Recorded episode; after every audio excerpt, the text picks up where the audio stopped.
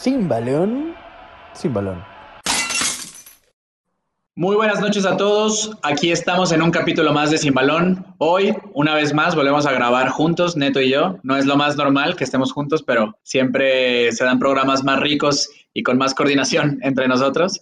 Ya estamos casi llegando al mes de diciembre eh, y el programa de hoy eh, una de las misiones que tenemos en Sin Balón es no hacer programas de actualidad, hablar un poquito más de la historia, de la política, de estos lugares donde el balón rosa la línea, pega en el poste en cuestiones de ese estilo, pero el día de hoy lo creemos muy pertinente, además de que justo el día de hoy, como bien lo dice el título del programa, estamos a dos años de iniciar el Mundial de Qatar. Yo quería hablar sobre la fase histórica del repechaje, pero creemos que va a ser más interesante hablar de que estábamos a justamente dos años, un poco más de 700 días, de que ruede el balón en Qatar, un mundial que si de por sí ya era peculiar por la sede, que ahorita hablaremos un poquito más de Qatar, pues se vuelve un poco más especial por todo lo que está viviendo el mundo, muchas eliminatorias, de las cuales hablaremos también, están retrasadas, paradas, eh, no sabemos todavía si los estadios estarán al 100% de capacidad,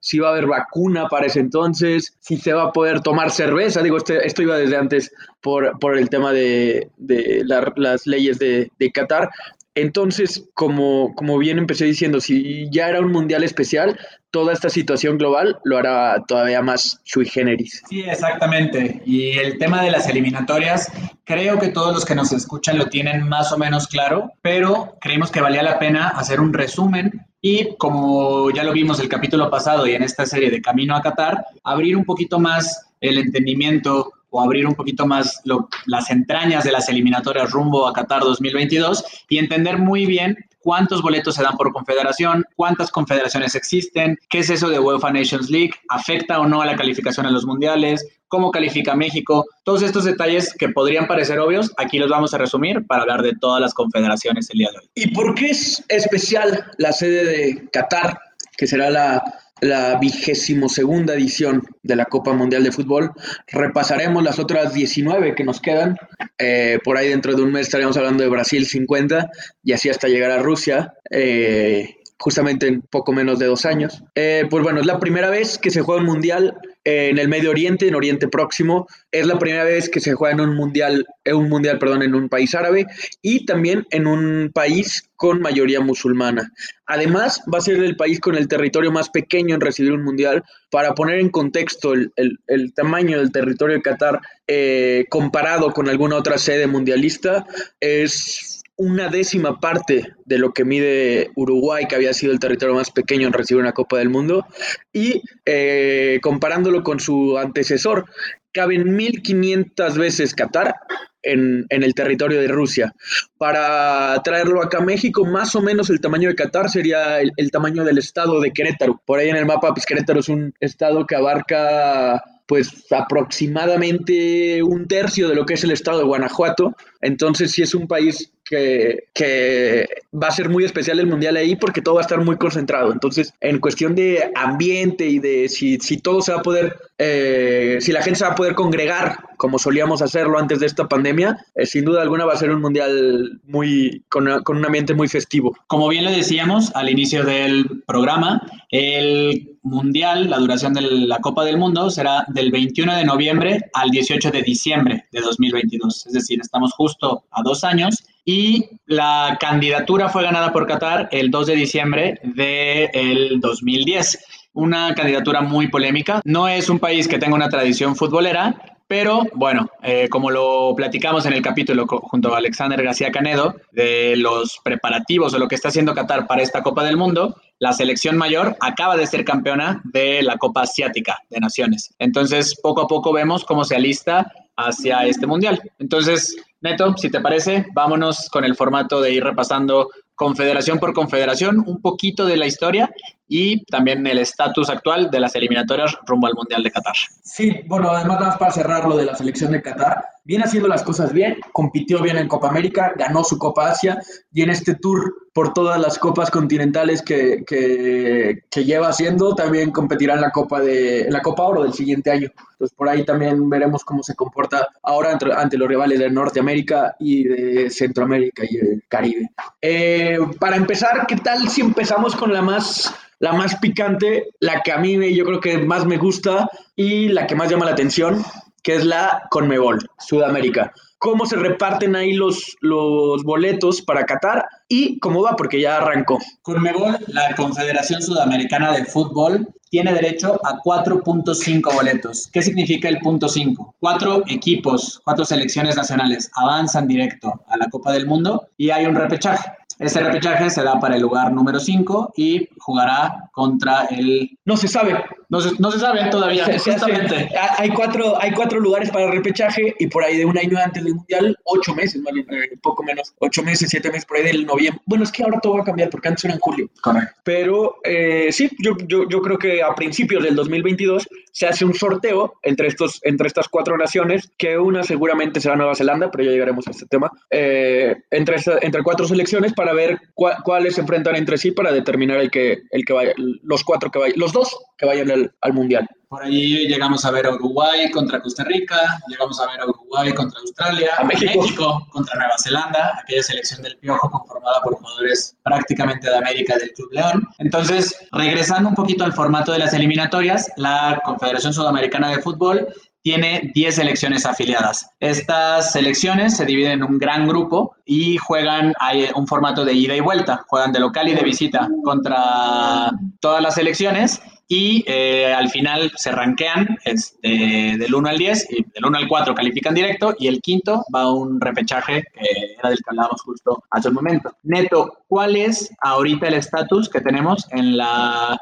Copa, en las eliminatorias, perdón, de Conmebol? Pues es prácticamente una liga, ¿no? Pues juegan 18 partidos, es, es la que más temprano empieza, ahora se retrasó un poco, pero siempre es la que más temprano empieza. Y bueno, siempre tomaremos a Brasil y Argentina como los que están por default como favoritos, pero ya ha habido ocasiones donde sobre todo al albiceleste se le complica clasificar. Eh, además de Brasil y Argentina, siempre están peleando también ahí arriba Uruguay, Chile, Colombia, eh, últimamente Ecuador y Paraguay, pues han, han dado de qué hablar. Eh, Perú, ni se diga que fue a, a, Rusia 2018 dejando a Chile afuera. Y los que siempre, bueno, Bolivia no clasifica desde el 94 aquella selección con el Diablo Echeverry. Entonces siempre los, do, los dos rivales más débiles son eh, Bolivia y todavía más abajo la Vino Tinto, Venezuela esta que nunca ha ido a un mundial. Se quedó cerca de ir a Brasil, eh, pero al final se, se, se, cayó un poco. ¿Cómo va ahorita el, el torneo? Se han disputado cuatro fechas ya. Brasil es líder con 12 puntos, después viene Argentina con 10, Ecuador, el Ecuador de Angelito Mena y de Gustavo Alfaro, es el DT, aquel que fue eh, director técnico de Boca, va en tercer lugar, sorprendentemente, es la más, es la más goleadora. Eh, después vienen Paraguay Uruguay, eh, Chile y Colombia. Estos cuatro equipos, Paraguay, Uruguay, Chile y Colombia, seguramente se darán unos buenos madras para, para, para luchar por los otros 1.5 boletos. Esto asumiendo que Brasil y Argentina no, no, caerán en, un, en unos baches y que Ecuador mantendrá su, su buen ritmo. Si no, también Ecuador se va a meter ahí a esa pelea por los, por los boletos restantes. Sí, por ahí recordemos que Ecuador, la eliminatoria pasada justamente, uh, en la primera ronda de, digamos, los primeros nueve partidos, estaba ubicada en los tres primeros lugares igual. A partir del inicio de la segunda ronda, eh, no volvió a ganar, ganó creo que un partido. Entonces, son esas elecciones que todavía, por más que estén ahorita en la parte alta de la tabla, no es seguro que, que, clasifiquen. Argentina ahora empezó muy bien, cosa que en los últimos dos eliminatorios rumbo mundial no lo había hecho, y el cuadro de Scaloni de a poco empieza a agarrar si no mucha espectacularidad, mucha solidez, con un Lionel Messi en una etapa distinta de su carrera, con un rol distinto al que normalmente el protagónico que tenía. Y bueno, de la Brasil de Tite sacaban un dato impresionante en la semana de que tenía 64 partidos. De los puntos que se habían hecho, de las eliminatorias a partir de que llegó Tite y era impresionante la cantidad de puntos que tenía Brasil. Y es que es como una liga, entonces quizás este Ecuador se convierta en lo que luego pasa, por ejemplo, en Inglaterra, con ese Aston Villa que arranca muy bien, o con el Getafe que de repente tiene buenos arranques en, en España. Eh, veamos si le alcanza a este Ecuador y pues todas las fechas FIFA de, 2020, de 2021 y de 2022 eh, serán dos partidos por, por, por fecha FIFA que, que empezarán a, a, marcar el camino de todas las elecciones. Eh, para la próxima fecha FIFA en marzo se vienen buenos partidos. Argentina tendrá su, su, su prueba de fuego porque le toca jugar con sus dos clásicos, con Brasil y Uruguay. a partir de ahí ya veremos, quizás pueda ser la, la gota que derrame el vaso para Lionel Scaloni o al contrario, eh, volverse, volverse el DT que seguramente llegará a, a, Qatar si es que gana o si es que él sale bien librado de estos dos encuentros. Aquí, rápido en el comercial verde y blanco, muchos jugadores de León involucrados en estas eliminatorias. Por Ecuador, ya lo mencionaba Neto, Ángel Mena, por Chile, Jan Meneses, y en Colombia, eh, William Tecillo y Jairo Moreno, que han estado convocados recientemente en las plantillas de cada una de sus selecciones. En general de la Liga MX, hay por ahí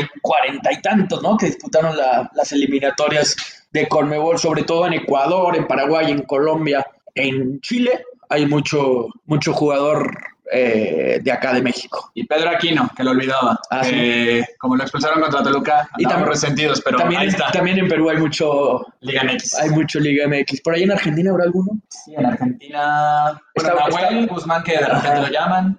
Guido, Guido Rodríguez estaba, pero pues ya, está, ya se fue al Betis. Pizarro ya no. Ajá, entonces, bueno, eh, por- ella en Brasil du- dudo que haya, ¿va? Eh, bueno, así nos vamos, dejamos este ah, zarpamos por algún puerto ahí de Chile, por Valparaíso, llegamos a Oceanía, en donde es la, la donde nos encontramos con la OFC, que es, es lejos la federación más débil y solamente cuenta con medio boleto que les puedo casi apostar que será Nueva Zelanda, pero cuéntanos un poquito más sobre esta confederación. La Confederación de Fútbol de Oceanía fue fundada el 15 de noviembre de 1966 y está compuesta únicamente por 14 federaciones. Su sede está en Auckland, en Nueva Zelanda, y el presidente es Lambert Matlock de Vanuatu.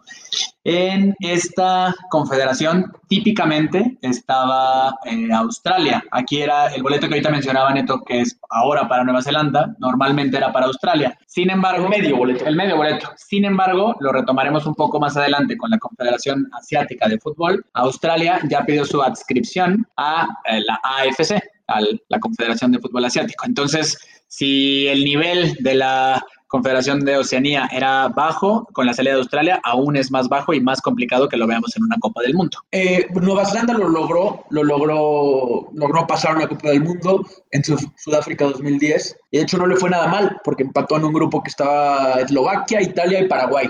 Sacó esos tres puntitos, ahí le pudo ganar a Bahrein en, en el repechaje. En el 2014 pierde con México y en el 2018 pierde con... Ahorita le- les pasaremos este dato. Mientras voy contando, eh, se dividen, se van a dividir en dos grupos. Empieza en marzo de 2021, un grupo de cinco y un grupo de cuatro, en donde además de Nueva Zelanda encontramos selecciones tan poco futboleras como Isla Salomón, Samoa Americana, Papúa Nueva Guinea, Fiji, Tonga, Vanuatu, Tahití, Islas Cook. Eh, ah, fue con Perú, fue con Perú que logró el histórico pase al Mundial de Rusia en, Tras 32 años. en 2018. Sí, esa, esa, esa vez esa, esa locura en, en Lima fue por ganarle a Nueva Zelanda. Entonces, bueno, de esta selección, seguramente de estos 11 países saldrá Nueva Zelanda avante y pues ya veremos si, si seguramente se le toca con el medio boleto de, perdón, con, con el repechaje contra el sudamericano, pues la tendrá muy difícil. Si le toca contra el, contra el del CONCACAF, por ahí podrá tener alguna chance con un Honduras, con un Jamaica incluso. Ajá.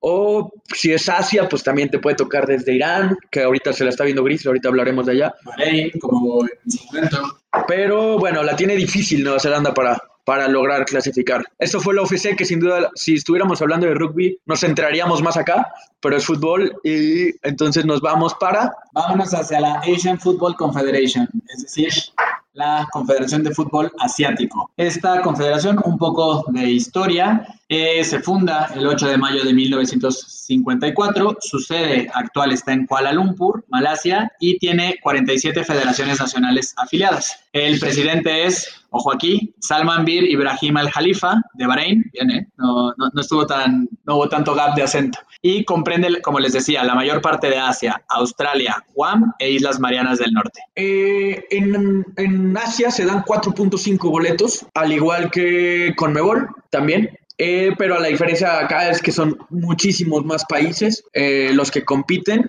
Empiezan primero con una ronda que fue en el 2019, en este mundo pre-COVID, eh, en donde jugaron las selecciones más débiles. Para decirles algunas, fue Bután, que casi pasa, le ganó un partido a, Guam, pero perdieron el global. hay también países tan carismáticos como Sri Lanka, Brunei, Laos, Bangladesh, Camboya. Y bueno, eh, aquí se eliminan las primeras selecciones asiáticas y ya pasan a una ronda donde existen ocho grupos, que eh, ocho grupos de cinco. Acá ya se ya están las grandes eh, potencias asiáticas que siempre vemos en la Copa del Mundo, como son Japón, Corea del Sur y también está Irán, los Emiratos Árabes, Qatar también está, ojo acá, porque también es, es clasificatorio para la Copa Asiática. Entonces, por eso es que juega, por eso es que juega Qatar. El estatus actual, eh, la mayoría de los grupos han jugado cinco rondas de ocho y vemos que algunos favoritos están, están viéndose las negras, por ejemplo, eh, China. Eh, ha perdido sus dos encuentros con Siria, aquel país tan golpeado, pero que pasará a la tercera ronda, que ya hablaremos ahorita cómo se, cómo se comporta. Eh, este grupo parece, parece tour de, de, crucero, porque además de China está Filipinas, Maldivas y Guam. Como, como crucero te lo compro, como grupo para pasar al Mundial. Está claro quién va a pasar. Eh, Australia está pasando caminando, eh, al igual que Irak, que está peleando con, con Bahrein, dejando fuera, ojo acá, a un invitado frecuente de las Copas del Mundo como lo es Irán. Eh, Uzbekistán y Arabia Saudita también están peleando por un lugar en un grupo donde está, donde está la selección de Palestina, eh, una selección que logró su pase desde la primera ronda y que pues tiene muchos eh, adeptos por todo el mundo por la situación que ya conocemos. Incluidos en balón, acá hinchamos por Palestina. Acá, y por eh, juegan algunos chilenos, algunos chilenos del club palestino, que será interesante hablar de, de aquel club, eh, en Un, pero con muchísima gracia, con mucha historia y, y juegan algunos chilenos en esa selección.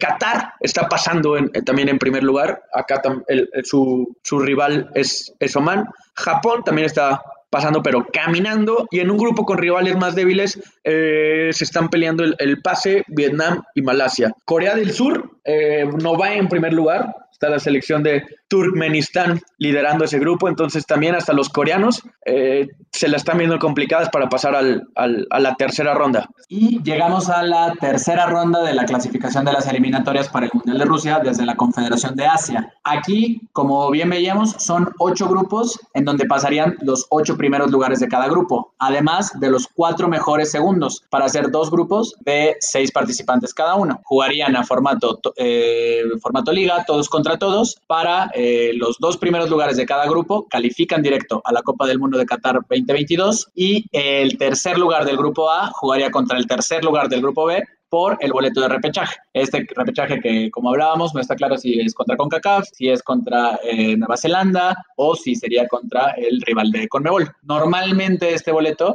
se juega contra el rival de Oceanía, aunque bueno, cambiará. Es, sorteo, sí, es sorteo, podría ser contra, contra, se ha dado el caso de que, por ejemplo, eh, han jugado Trinidad y Tobago, Uzbekistán o Bahrein por ahí del 2006. Eh, Honduras se quedó fuera con un asiático. Con un asiático. Con Australia, con los Socceroos, fue que perdió Honduras el repechaje para el Mundial pasado.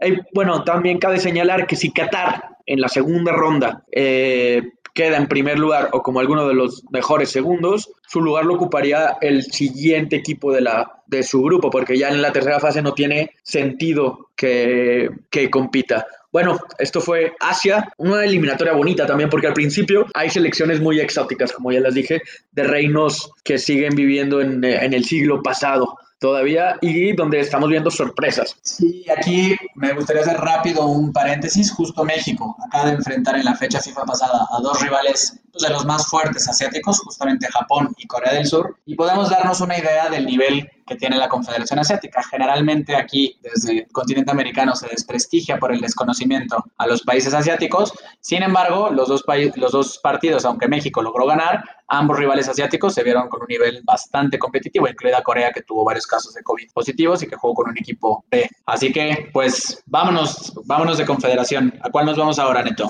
Vámonos a CONCACAF, que no arranca.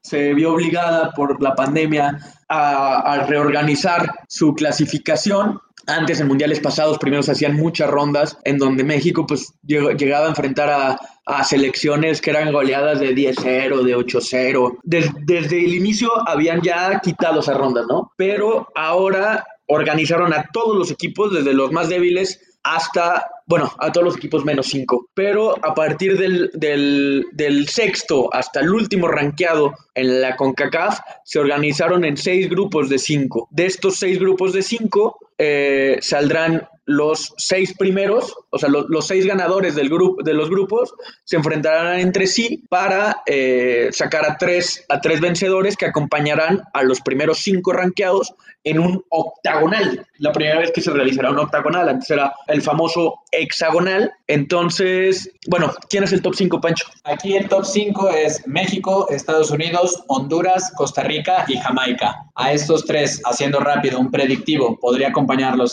como Canadá, como Curazao, como Honduras. Y estos tres rivales, eso es un, un predictivo, un pronóstico, eh, se incluirían a este octagonal. Esta ronda, que seguramente esta eliminatoria, que es la que más familiarizada tiene la audiencia, es pues de donde tantos sustos y tantas frases como se debe pasar caminando, el tema que tuvimos con el Chepo de la Torre, que nos arriesgamos hasta llegar al repechaje que el Piojo salvó en ese partido contra Nueva Zelanda, la eliminatoria con Juan Carlos Osorio, que también fue muy sólida. Entonces, ahora, además de los viajes que ya sabemos a eh, Jamaica, a Honduras, a Costa Rica, se, se pueden agregar por ahí viajes a Curazao, por ahí viajes a eh, Nicaragua, por ahí viajes a misma Cuba. Es, será un, un, formato nuevo, interesante, que incluye a todas las elecciones de una manera un poco más equitativa. Así que esperemos resultados de esta nueva de este nuevo formato para ver quiénes son los tres rivales que se agregarán a este octagonal. Bueno, de estos ocho finales eh, pasan 3.5, es decir, pasan tres directo, que seguramente por el nivel que están mostrando ahorita las elecciones serán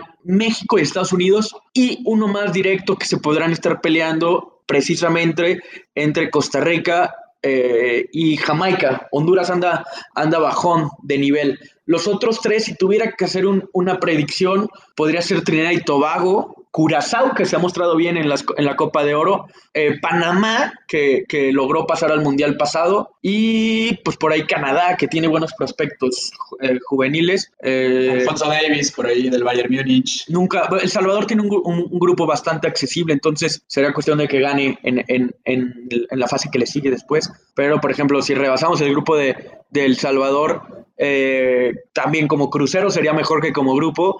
Está Antigua y Barbuda, Granada, Montserrat y las Islas Vírgenes. Entonces, si es, si es las potencias del Caribe, por así decirlo, como Trinidad y Tobago, pues seguramente esto, eh, esto o, o, el mismo Haití serán serán rivales fáciles, ¿no? Los de su grupo. Yo creo que en general, a las que tú nombras como potencias del Caribe, este formato no creo que para ellos haya sido tan positivo, porque antes tenían un poco más directo la posibilidad de entrar al hexagonal con los grupos un poco más de cuatro, aquel recuerden con el gol de Matías Bozo que hace en Canadá, pero bueno, pues al final Trinidad y Tobago tendrá que meterse a Bahamas, tendrá que meterse a Puerto Rico, a San Cristóbal de Nieves, a Guyana, y pues va a estar muy, muy caliente esta, esta ronda preliminar al octagonal final. Y seguramente los centroamericanos, que son muy, muy pasionales, como por ejemplo en El Salvador, pues tendrán que chutarse partidos, como ya dije, con Antigua. En Nicaragua tendrán que, que visitar Haití, Belice, Santa Lucía, Islas Turcas y Caicos. Eh, Panamá tendrá que ir a Anguila, nombre con país con nombre de pescado. este, quizás el, grupo de la muerte sería el de Curazao y Guatemala, así como se escucha, pero eh, Curazao y Guatemala, eh, Cuba. Sí, sí. O sea, digo, medio cosita llamarlo grupo de la muerte, pero, pero lo, es.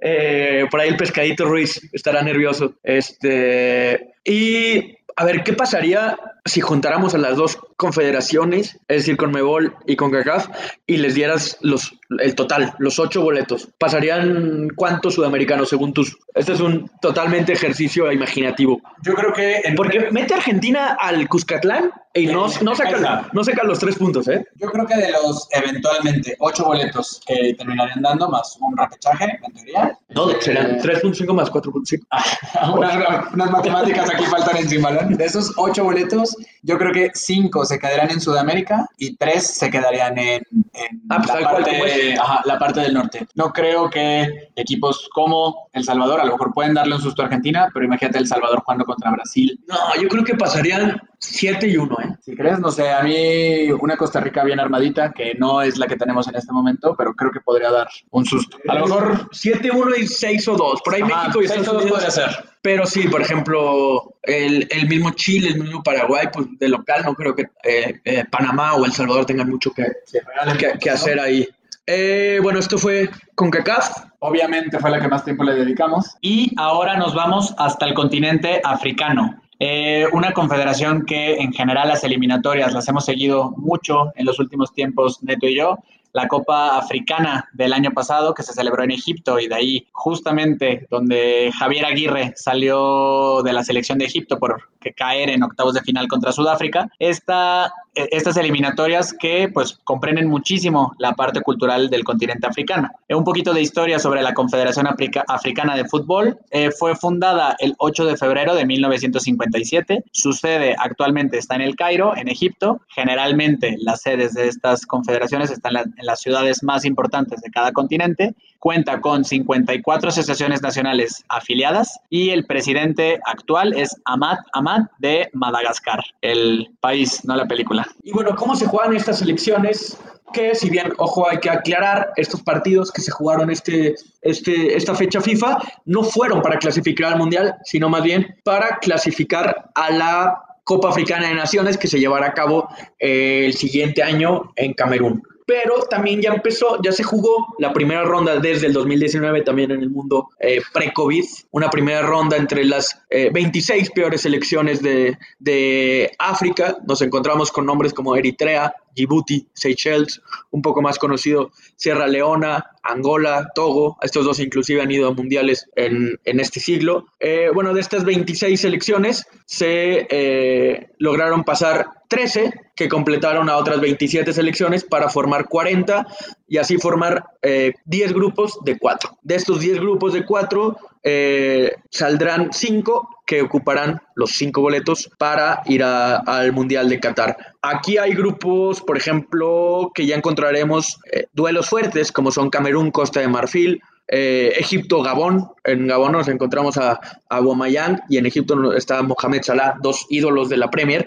Eh, gana Sudáfrica, también es un duelo de, de, alto nivel. En contraparte, hay, hay grupos donde no hay, no hay tanta tanto nivel o tanto nombre histórico como podría ser el de Congo, Benín, Madagascar, el país, y Tanzania, aunque son países que viven con mucha pasión el fútbol. Por ejemplo, el clásico de Tanzania, del cual esperemos hablar, hablar pronto, eh, mueve multitudes, mueve eh, ya estadios de casi 100 mil personas. Entonces, es una de las eliminatorias eh, más pasionales, más divertidas, más multiculturales y también de buen nivel futbolístico. Sí, de Marruecos a Sudáfrica son culturas, son tradiciones distintas, no se diga de Egipto a Madagascar, Angola, Nigeria, entonces, podemos ver, yo creo que es la, como bien dices, la más multicultural de todas las eliminatorias. Aquí, eh, resumiendo un poco lo que... Bueno, eso, eso, es bonito de cada, de cada, porque por ejemplo, no creo que tengan mucho que ver Estados Unidos y Granada. Ajá, exacto. Entonces, quizás la más eh, homogénea sea Sudamérica. Sí, sí, sí, sí, con las tradiciones un poco más parecidas. Eh, reclamarán los argentinos que no se parecen tanto a los venezolanos o los ecuatorianos a los brasileños, que eso sí puede acá, acá Macri, eh, el macrismo eh, se, enojará un poco. Pero bueno, eh, en resumidas cuentas, son 10 grupos de 4 pasan los 10 primeros de cada grupo y se hacen un llaves para definir a los cinco clasificados. Es la única confederación que no entrega junto con la UEFA, que hablaremos al final, que no entrega medios boletos, es decir, no hay ninguno de, ninguna de sus elecciones se tiene que medir por un medio boleto al Mundial.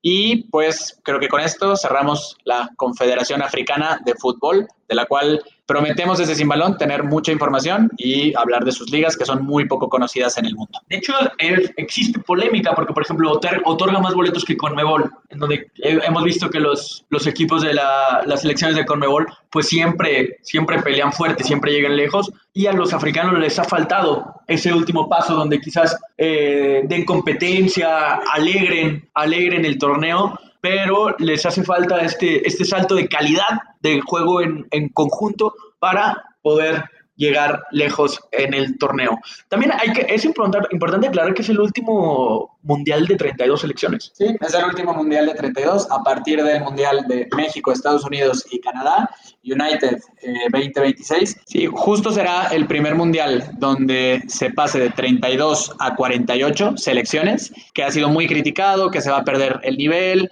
pero a mí me deja muy tranquilo o me da eh, mucha esperanza el hecho de ver los periódicos entre Estados Unidos 1994 y Francia 1998, primer mundial que tuvo antes 24 selecciones y luego 32, en donde las quejas prácticamente eran las mismas. ¿Cómo será posible que ahí veamos a selecciones como Ghana, como Trinidad y Tobago, como eh, las no tradicionales en las Copas del Mundo, pero estoy seguro que en el nuevo formato, aunque tendremos sorpresas por ahí, pero acabarán pasando prácticamente los mismos a las rondas finales. Solamente se abre un poquito más la cortina para países que normalmente no tienen cupo, eh, puedan tener la, la, Copa del Mundo y este goce que es de unos cuantos por ahora. Sí, por ejemplo, para Guatemala, para Bolivia, para por ahí Noruega, Finlandia, Hungría, estas elecciones que últimamente han estado dando de qué hablar en, en, las fechas FIFA, en las fechas FIFA, perdón, eh, se puedan colar algunos por primera vez y algunos puedan volver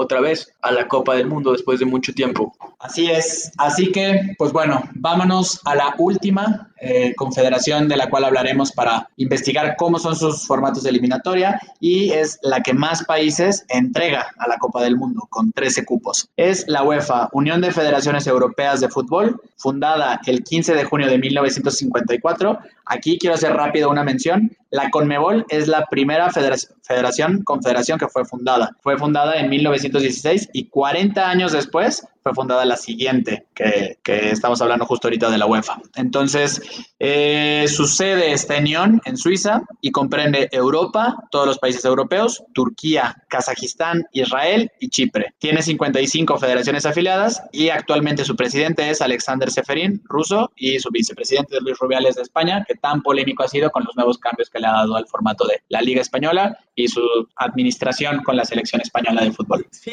y acá ni siquiera ha arrancado, no se ha hecho ni siquiera el sorteo de la, de la, del cómo quedarán los grupos porque están muy, muy ocupados este año con la UEFA Nations League, que verá su, su Final Four el segundo año. Sí, y que pues una liga medio, medio rara, difícil de entender, donde hay cuatro divisiones, la A, la B, la C y la D, la D es de estas, de estas selecciones, por ejemplo, Gibraltar, Leicester, San Marino, que es hasta tiernos verlos jugar porque la mayoría de los equipos son, son amateurs, son, son federaciones sin liga siquiera.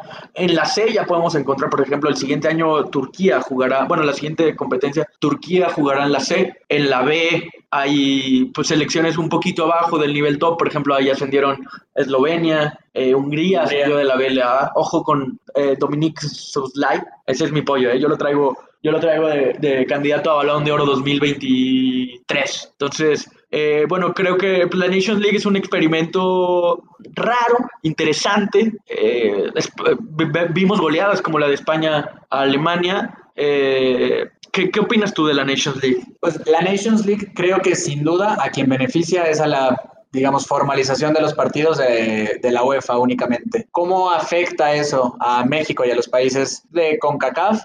Es que ahora los famosos o conocidos en su momento como partidos moleros, donde México enfrentaba a selecciones como Gales, como Grecia, como Suiza, ahora ya las elecciones europeas digamos que van a estar ocupadas. En esta, en esta UEFA Nations League. El formato como tal me gusta, sobre todo porque son muchas selecciones en su mayoría, sobre todo en las categorías A y B competitivas, que ya ahí ya tenemos a 32 selecciones, en donde este sistema de ascensos y descensos sí mantiene la competitividad. Entonces, creo que esto que también, para variar en un segundo plano, se ha intentado hacer en CONCACAF, con la CONCACAF Nations League, puede ser una buena manera de mantener dos cosas. Uno, la competitividad entre las confederaciones y dos, un ranking de FIFA un poco más cercano a la realidad que al que tenemos actualmente. Entonces, no afecta, es importante aclarar que esta UEFA Nations League no afecta a las eliminatorias, o más bien no, no tiene que ver, no es parte de las eliminatorias rumbo al Mundial. hay un paréntesis, ahorita veremos, ahorita te lo cuento, pero hay un paréntesis,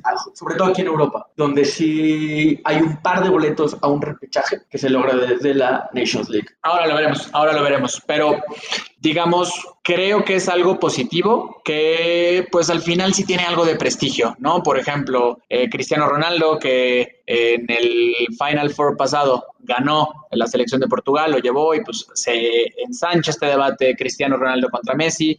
Ahora que están clasificados eh, España, Bélgica, eh, Italia y Francia. Es el cuarto clasificado al Final Four. Jugarán semifinales y una final. Entonces, pues da un poco de formalidad a esta eliminatoria, sin ser eliminatoria de la UEFA. Bueno, acá para la eliminatoria a Qatar, por ahí no sabremos igual y eh, para la eliminatoria para el Mundial del 2026 quizás ya tomen toda la Nations League. Es algo que no, no, no, no, no ha salido a la luz todavía, pero bueno, existen 55 eh, federaciones afiliadas a la UEFA.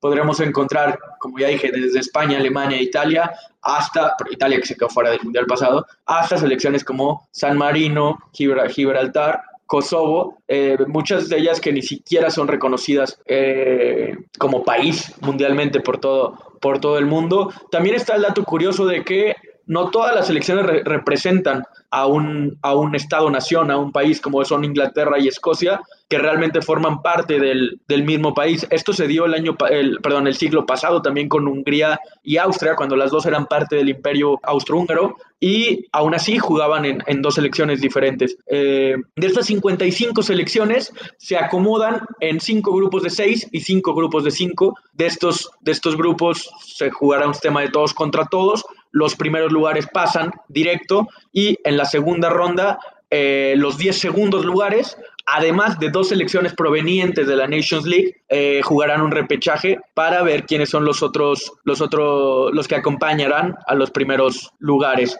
Acá hay la peculiaridad de que existen choques, choques prohibidos por, por el clima político. Los decimos son Gibraltar, España, eh, Kosovo con Bosnia, Kosovo con Serbia, Kosovo, Kosovo con Rusia, ese Kosovo ha de ser conflictivo, es como el niño, el niño peleonero. El niño peleonero del salón, Rusia, Ucrania, también por obvias razones, y Armenia, Azerbaiyán, también que este es, este es el, el nuevo duelo prohibido de la, de la UEFA. Aquí quien crea que la guerra ha acabado, no quiero decir que la guerra está viva, pero todos los rezagos de lo que hemos hablado, de, que hemos hablado de la guerra, la Segunda Guerra Mundial, la Guerra Fría, pues se ve que todavía no se acaban de acomodar y el fútbol es un gran visibilizador de estos choques que literal están prohibidos. O sea, los grupos se verían alterados en caso de que enfrentaran estas elecciones. Y curioso acá que Europa, el continente más civilizado, el colonizador, sea el que tenga que andar con estos cuidados. Es el único en el que hemos visto esto de todas las confederaciones. A lo mejor en África ustedes dirán, ah, pues claro, eh, todos están en guerra constantemente, pero en realidad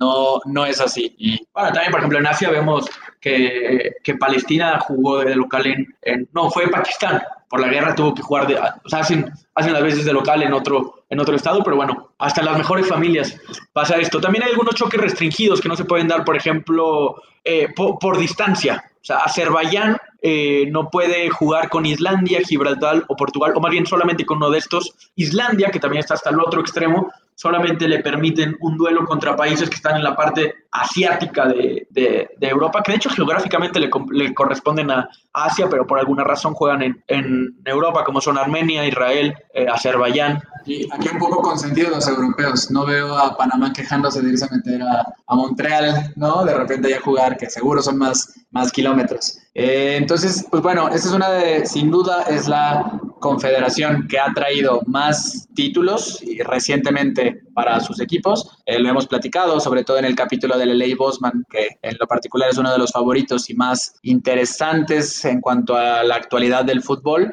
Vemos cómo eh, países como Francia, como España, como Holanda, que ha llegado a finales, eh, son los que ocupan las los primeros lugares en las planas de las Copas del Mundo en detrimento de lo que sucedía antes con los rivales de, con los países de Conmebol, ¿no? Entonces, pues vemos que esta confederación es la que más ha tomado fuerza, sobre todo a partir de la emisión de esta ley, y pues que es protagonista desde entonces en las Copas del Mundo. Eh, sí, y eh, va a estar que arde seguramente por, por, la segunda mitad del año siguiente, donde se defina, eh, porque ya empieza, o sea, ya también todas las fechas FIFA del siguiente año serán para determinar a los tres equipos que vayan a, a Qatar. Por ahí de septiembre a noviembre del año que entra se jugarán 1, 2, 3, 4, 5, 6, 7 partidos por selección. Entonces, entre septiembre y noviembre va a estar, va a estar buena la fecha FIFA allá en Europa. Generalmente, ojo, abro comillas, generalmente es la confederación también que tiene menos sorpresas de calidad. Generalmente, porque Italia ya ha sacado fuera de Copas del Mundo, Holanda, Holanda ha sacado fuera de Copa del Mundo, pero como da 13 lugares, hay mucho margen para que se alcancen a meter todas las selecciones de primer nivel. Pero sobre todo, sobre todo en repechaje vemos duelos interesantes como de selecciones,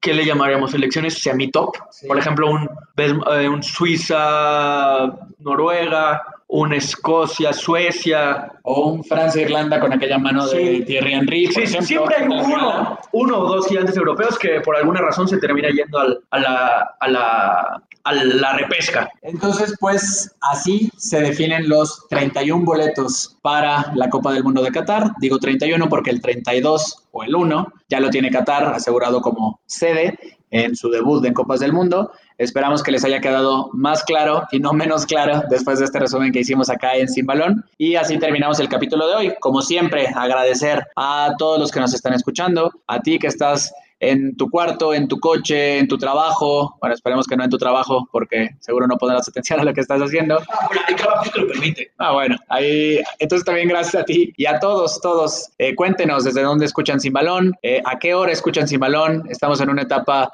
eh, pues eh, donde hemos crecido mucho, ya lo hemos dicho, de la asociación que tenemos y también agradecerle al periódico AM, el periódico más grande de la región, que sin duda nos ha ayudado a llegar a más y más personas, cada vez en más países y pues queremos, queremos conocerlos más a todos los que nos están escuchando. Eh, nos hemos llevado muy bonitas sorpresas de gente que nos ha escrito pues para pedirnos eh, algún tipo de colaboración, cada vez más personas cercanas al medio se acercan a Sin Balón para te, buscar tener un foro para contar lo que hacen en el deporte. Entonces, pues es importante y bonito hacer crecer la, la comunidad.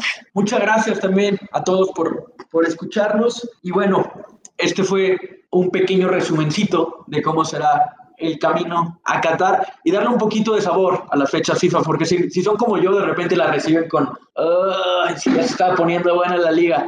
Pero bueno, ya el siguiente año serán las fechas FIFA eh, las buenas, las interesantes. Entonces, agradecerles eh, nuevamente eh, pedirles que, que, nos escriban, que por ahí sugerencias de temas, de entrevistas, de equipos y estamos abiertos a escucharlos, a leerlos y agradecerles nuevamente. Y Neto, nos vemos el 21 de noviembre de 2021, ¿te parece? Hacemos un especial de a un año de Qatar 2022. Sí, a ver, ¿qué ha avanzado de lo que platicamos hoy? Ese está firmado. Veremos qué sorpresas ha habido, por ahí habrá más de alguna. Eh, veremos si el tri continuará con este paso, eh, iba a decir demoledor, pero más bien es paso, paso sólido, paso sólido. Eh, si Estados Unidos por fin no, nos alcanzó, eh, como dice toda la, la, la, prensa, pero bueno, no hay que, hay que menospreciar, tiene buen equipo los, los, gringos. Veremos qué sorpresas están por, por Europa, ¿Quién, quién está avanzando en África. ¿Cómo va con Mebol? ¿no? Que ahora se ve muy definitivo que Argentina y Brasil están arriba, pero lo digo por Argentina, puede ser que tenga todavía varios baches en el camino, así que puede cambiar muchísimo y va a cambiar muchísimo en... Y sobre todo, ojalá ya, ya veamos este tema de los estadios vacíos como una cosa del pasado. ¿Y en dónde iremos del camino a Qatar en los mundiales para ese entonces? Ya estaremos por ahí de Alemania 74, España 82. Por pues, ahí. Iremos calentando juntos rumbo a Qatar 2022. Así que muchas gracias. Eh, pasen bonita semana. Nos vemos el próximo domingo. Y el árbitro Brick marca al final una historia para contarla.